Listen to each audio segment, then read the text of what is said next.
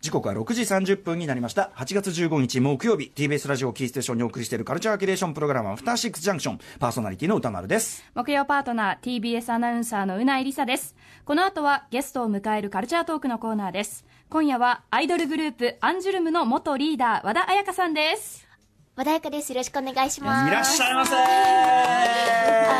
あー本物だあいやいやいやいやそんなそんなそんなはいはい今日はよろしくお願いします 困っちゃうっていうのがありますけどはね、はいあのまあ、実はね、アンジュルムさんに関しては、まあはいうちの番組もね、あのあるこう、ね、特集もやりましたからね、はい熱烈なアンジュルム特集をねそうそうそうしかもそのプレゼンしてるやつらはやつらでね、あいつらがまたちょっとね、厄介なやつら来ましたけども。はい、えということであの、こんな流れがあっての和田さんをお迎えして、本日はどのようなお話をしていただけるんでしょうか。今日は私の好きな美術のお話をしに来ました楽しみです。はい After Six Junction. アフターシックスジャンクションカルチャー界の一流キュレーターを迎えてお話を伺うカルチャートークのコーナーですはい、今夜のゲストはアイドルグループアンジュルム元リーダーの和田彩香さんです。よろしくお願いします。よろしくお願いよろしくお願いします、はい、ということで、この番組では6月27日、ね、まだ2ヶ月ぐらいなんですけどね、えー木曜日に女優の蒼井優さんと菊池亜希子さんによるアンジュルム特集をお送りしたわけですね。ありがとうございますえーまあ、蒼井さんとこの菊池さん、ダブル責任編集のこの素晴らしい、このね、アンジュルムックという。まあ、愛情にあふれる、非常に読み応えのある、お二人が一切出てこないそうなわんけでですすよよねね、この本には。というのをご紹介させていただいて、はいありがとうございますええまあ、その完全に2人が常軌を逸した熱気でまあね。知ってましたねはいこの、あの、この、もちろんお二人の、そのね、もちろんお仕事されてますけど、どうどうですかあの、ぐいぐい来るおたぶりと言いましょうか。ああの私たちの前ではそういうことはなくむしろ本を作ってる最中はただただスタッフさんでしかないので、うんうんもう普通に指示もするしえこうしてこうしてこうしてとか言いながらたテまにキパキ と。って言われるとちょっと、はいい、や、そんな風に思わないでくださいよって思います。ねえ、い、やなんか話聞いてると本当にあの編集業務で、はいあの衣装を返しに行ったらとか、そんなあの、 車着てる衣装が全部葵さんの私物とか。ね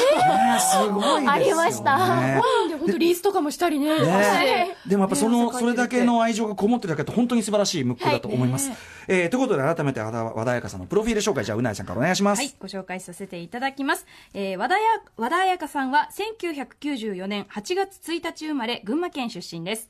2009年、後にアンジュルムに改名するアイドルグループ、スマイレージの初期メンバーに選出され、リーダーに就任されます。2010年に夢見る15歳でメジャーデビューを果たし、えー同じ年、第52回日本レコード大賞最優秀新人賞を受賞します。2019年6月28日をもって、アンジュルム及びハロープロジェクトを卒業。アイドル活動と並行して大学へ進学し、現在は大学院で美術を学ばれています。はい、というところからの,、まあその美術トーク今日を、ね伺わせていただきたい、まあ、このあのアンジュルム・ムックの中でもその美術愛みたいなのをね、えー書かれていらっしゃいましたが、あのーその本題に行く前にそのアンジュルムさんあのやっぱ僕実は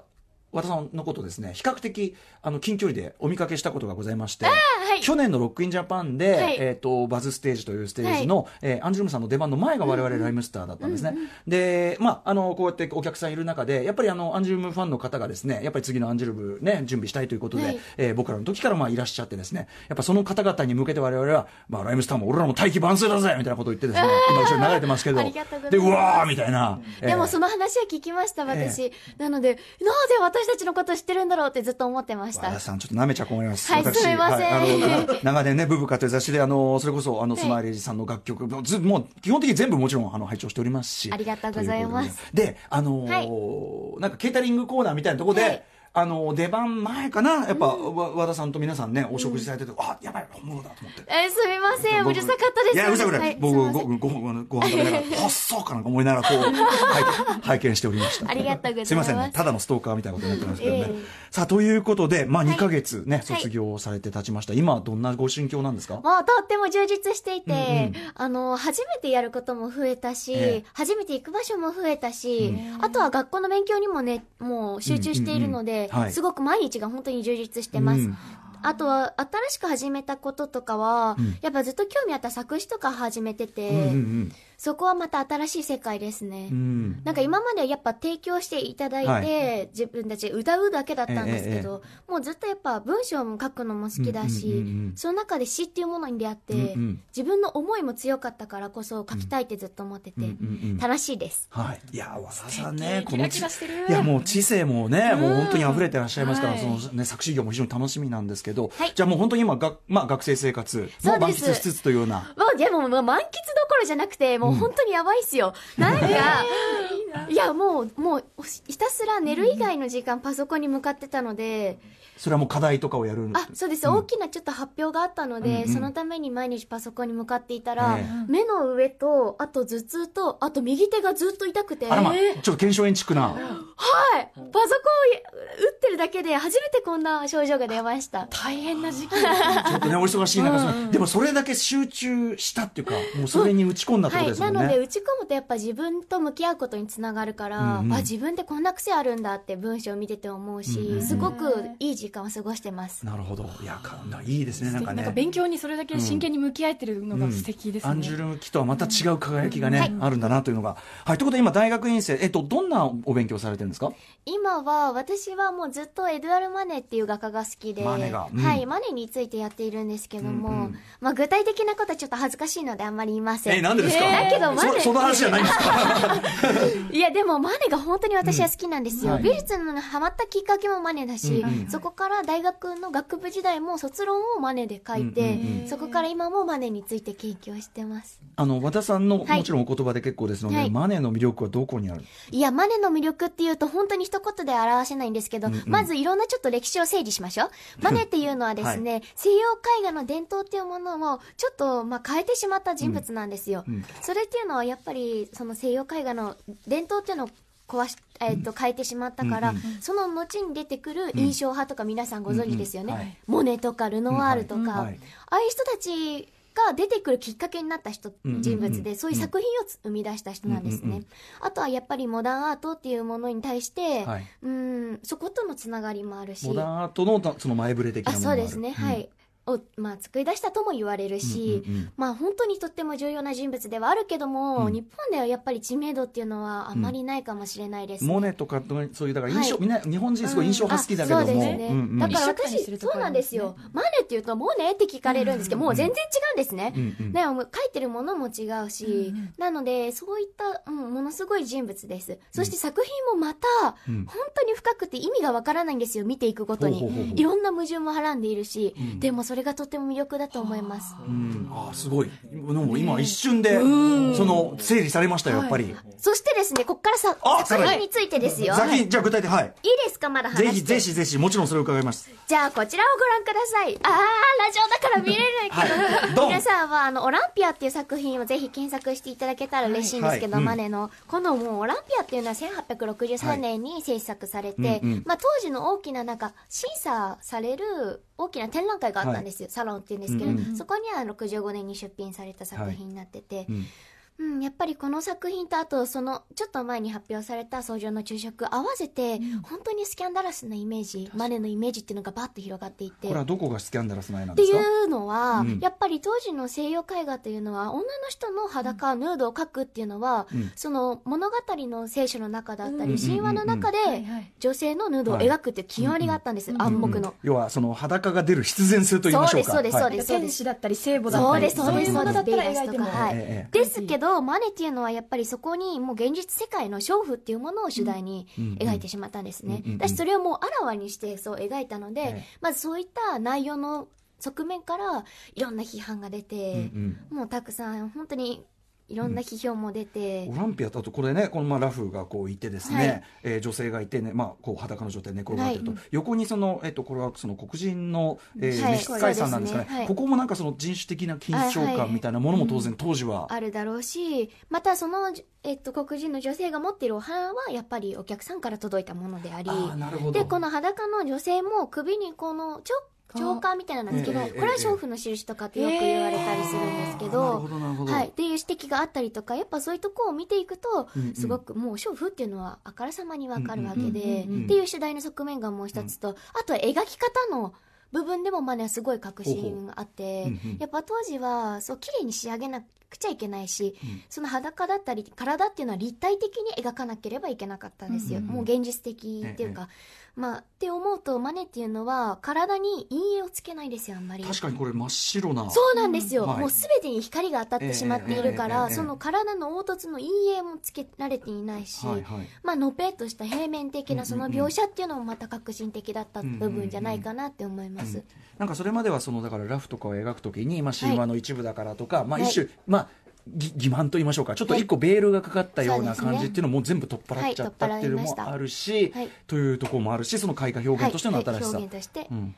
新しい部分があります。なるほどですからこの作品をきっかけにでもこういうことがあったからこそいろんな批評は批判はされたんですけど、うんうんみんなが新しい絵画っていうものを作り始めたり、うんうんうんもうやっぱこの流れから印象主義っていうものが生まれてきたり、んもう実際にやっぱモネとの交流もあったし、ん実際にマネはあのちょっと年上の先輩としてあの絵画を教えていたうので、んうんうん後輩たちに、うんうん本当に、まあ、今のモダンアートがあるのもそうだと思うし、うんうん本当にマネはとっても重要な人物だと思います非常にだからあれですねその研究しがいがありますめちゃめちゃあるはい対象っていうのもありますよね。はいうん、あとあのこれのあの、えっとアンジュル・ムックの中でもあの最近はそのだからモダンアートの方にもすごくあの和田さんご興味が向かれてるというふうにああそうですね今まではやっぱりその宗教画とか何が描かれてるんだろうっていうところに関心が向いてたけど、今はもうマネを通してずっとモダンアート見るのが好きです、うんいいですねそマネ起はい点にどっちもいけますもんね、はいだから古あど典っち絵画のそうですねあれもあでも古典は今はちょっと苦手になってきましたあ逆にはいあー昔高校生の頃大好きだったんですよ、うんうんうんうんなのに今はもうままるっきり違いますねやっぱりマネのその革新性みたいなところにやられちゃってもうやられるしもう作品自体も魅力的だと思いうんうんます、なんかもうぬるいのじゃちょっともうちょっと私ちょっとあれだなみたいな、はい、違いますね。やっぱ自分とは違うって思いました。うんあと自分がやっぱ大人になっていろんな感覚を身につけたので、うんうんうんその上でマネを見てもやっぱ面白いなって思います。なんかこう社会にねさらにこうはい直接揺さぶりをかけていくようなそうで感すね覚みたいなのもモダンアート通じるかもしれないし、ねうんはいはい、で今まあいろいろまた美術館回れるのもねきっとお好きでしょうけど、なんか最近フィンランドあ、芸フ能美ィンランドの芸術を私初めて見たんですよ。うんこれは国際西洋美術館はい、国立西洋美術あ館。これじゃ失礼しました国立国立、はい、の常設展示室の中で開催されてあるモダンウーマンという展企覧会画がじゃなくて、はいうんうんでももうこれも本当にとても素晴らしくてフィンランドの芸術がどうであったかっていうことはちょっと私にはまだわからないんですけども、えでもモダンアートなのでこれもでさらにここでは女性の芸術家の作品なんですよ、全てがうんでそのフィンランドっていうのはもう19世紀の半ば半ば頃になったら、ええその女性男女平等の美術教育っていうのがもう開かれていたらしくあーへてえそれはとっても珍しいと思うんですよ、うんうんうんうんやっぱり私が専門にしてる19世紀のパリとかだはと、いうん女性だからといって全て、うん、同じ、まあうん、男性の画家と同じことをできたかっていうと、そうではなくて、うんうんうん学校にも入れなかったうんうんり、うんもうこんなヌードは描くことは許されなかったり、うんうんうんまあ、そういう歴史と時代があったまだ中で、全然抑圧が強かっはたい時代に、フィンランドでは、うんもう全然いろんな人がしかもそれぞれが個性的なんですよ。へーでさらに、うんやっぱりモダンアートなので、はいそこに例えば生物画でリンゴとグラスっていうものが描かれてたとしても、うんええそこにあるのは色の美しさとか、うんうんなんかこの色の組み合わせのその感覚がいいよねっていうところに惹かれたりだとか、もう絵そのもののなんかはい原始そ調う的な魅力とでいすうか、そうですそうですそうですそうです、んんその根本的なところに突き刺してくる感じが私はたまらなく好きで、へーもう見てて単純にこの色が綺麗とか、うんうんうんその芸術家自身の感覚が好きとかって思えるのがすごく楽しかったです。はい、しかし、すごいとこキャッチアップしてますよね、だって国立西洋美術館の中の、えーまあ、あの常設の中のその企画展示というのかな、えーみたいなもので、そこでこうやっぱアンテナにピシッと引っかかるっていうのは、うんやっぱりあちこち結構行かれるんですか、美術館はは。い、たくさん行きます。うんうん今はほとんどの企画展見ました、多分。あ、はそうですい。か。今やってるようなのは。はいえーあの、この番組では実はそのちょっと前にけんあの浦島ね、えー、しもやあのうんえっ、ともやさんもやさんという方のあの解説であの県立美術館特集というのをやったんですよ。はい地方の美術館なんかも結構行かれたりしますか。量ももう結構行きますね。んまあ結構と言っても私も今までやってたアイドル活動の合間に行ったりとかしてたんですけど、歌丸さんと一緒いでやすね。そうそうそう。でもなでもねやっぱりかかこれだけ各地行くからやっぱ行かないともったいないなみたいに思って僕行くようになったんですけ思ど。いあの、でも行ったことはないけど行ってみたいのは青森県の美術館。あ十和田市美術館ですかあの青森県立美術館っていうのがあって、うんああれじゃなくて私は十和田市美術館があすごい本な当にへーとっても興味があって、もあうそうですかずーっと行きたいと思ってます。十和田市美術館もそれどういう美術館いろんな人に、いや、現代美術館だと思うああ。現代やと。あここも奈良吉友さんとかもあこね、奈良さんはね、これは多分あのこ僕が言った青森県立の方かもしれない。え、え、十県和立田市の方もいいですかあ、そうで県立もすごいです。すか、は行ってみます、ここのつやいっでに。ぱは青い。森は結構アート県なんですな。やっぱなわ、いいですね。なんか楽しいですね。うんうんうんは東和田い美。術館もこう真っ白なんですへー十ね和田美術館。へえ。あ。どういう展示があるんだろうあとなんか展覧会を見るとすごい面白そうなんですよ、いつうんうも。んうあん。まりなんか東京とかでやってないようそうなそう内そ容うそとうそうそうか。そう。うん。なんかすごくそうで惹すよかねれます。あはいの割とこうなんていうかな東京とかだったらそんなにドカンとやらはいなはいはいいその古典系のやつとかをあの地方だとやってたりするからっていうのもありますもんね。いいですあと土地もあるからできるんですかねなんかこうあ広そう々そうをも開ちろ放ん的そうにそうねあの青森県立美術館はその近くにあの、まあ、あの古墳っていうかあの縄文時代の,、はいあの村落の跡があってそれとセットになってたりしてうあ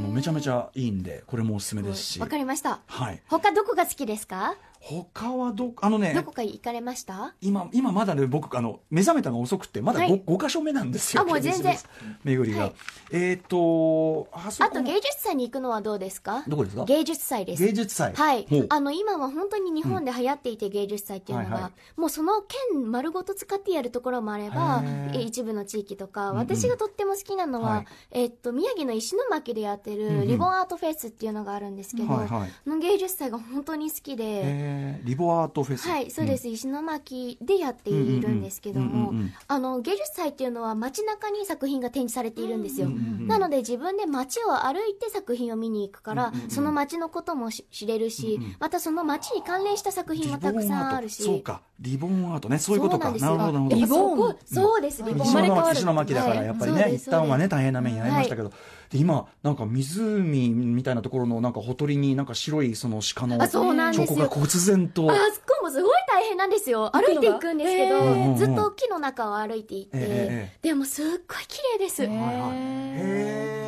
もう本当におすすめです逆にある意味何もなくなってしまったところにまた芸術作品を生み出していくってあいうのがそういった部分もある、んそういった箇所もありました、うんつまりあとこれは期間限定でやってるものですかこれはあそうですフねェスティバルは、はいへーこれはあー今はもう終わっちゃったやつかなあ今やってます今やってるやつなんだ今年の夏にあらまああのトリエンナーレっていうもので大体呼ばれてるんですけど、うんトリエンナーレだと3年に1回なんですよ芸術祭行われるのが、トリエンだけになる今結果結構やってますね、んうんうんあの瀬戸内の方もやってます、うんうん、これ注意してだから行かないとダメなんだなはいあと愛知もやってます、あはい、アーチもね、い今、はい、あの、もう話題沸騰のであそね、うですねトリエンナーレもありますし。もう、うんでも本当にトリエンナーレってとっても素敵ですよ、んうんその土地のことも知れるしその人たちと触れる、はい触れ合うから、うんうんうんうん本当に素敵な機会だと思いますそうそうあ本当におすすめします、うんうんなるほどね。はいああ9月のえっと、9月の29までやってんだはい。これ、宮城47都道府県ツアーライムスター通り過ぎてしまったがしまったがしまったがしまったがまあでも全然ね、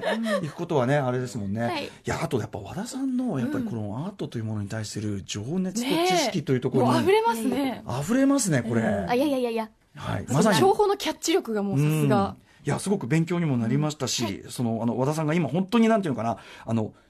全力で、こう、なんていうかな、すこう、知識を入れながら、わーっとこう、なんか輝かれてるっていうのがすごく今分かって、いやいやいやそれもすごく、あなんのか、その芸術関係で目標にしたいこととかないかしたいことですすか、んいや私はやっぱりアイドルという立場でステージに立ち続けることで発信力を持って、ええもっともっと美術だとか文化っていうものを人と近い身近な存在にしたいし、みんながそれに触れる機会がもっと増えたらいいなっていうのがあります、うんうんうんだから私はそのためにどんどん発信していける人になりたいし、はいそういう役割を自分で持っていけたらいいなって思います和田さんがこうおっしゃるからこそ、あ、じゃあ美術館ちょっとね、行ってみようかな、えー芸術祭行ってみようかなとかっていう方は絶対増えると思いますし、あと分かりやすく解説できるようになりたいなって思います、いやまあ現状もう今はいこの時間でも十分もう、ねえもうなんならもうこのマネの話は他に他人に受け入れしますからね余裕でいやいやいや本当いろんな美術館からトークショーとかでお呼びかかっちゃいますよねねえあ実はトークショーがもうすぐあります、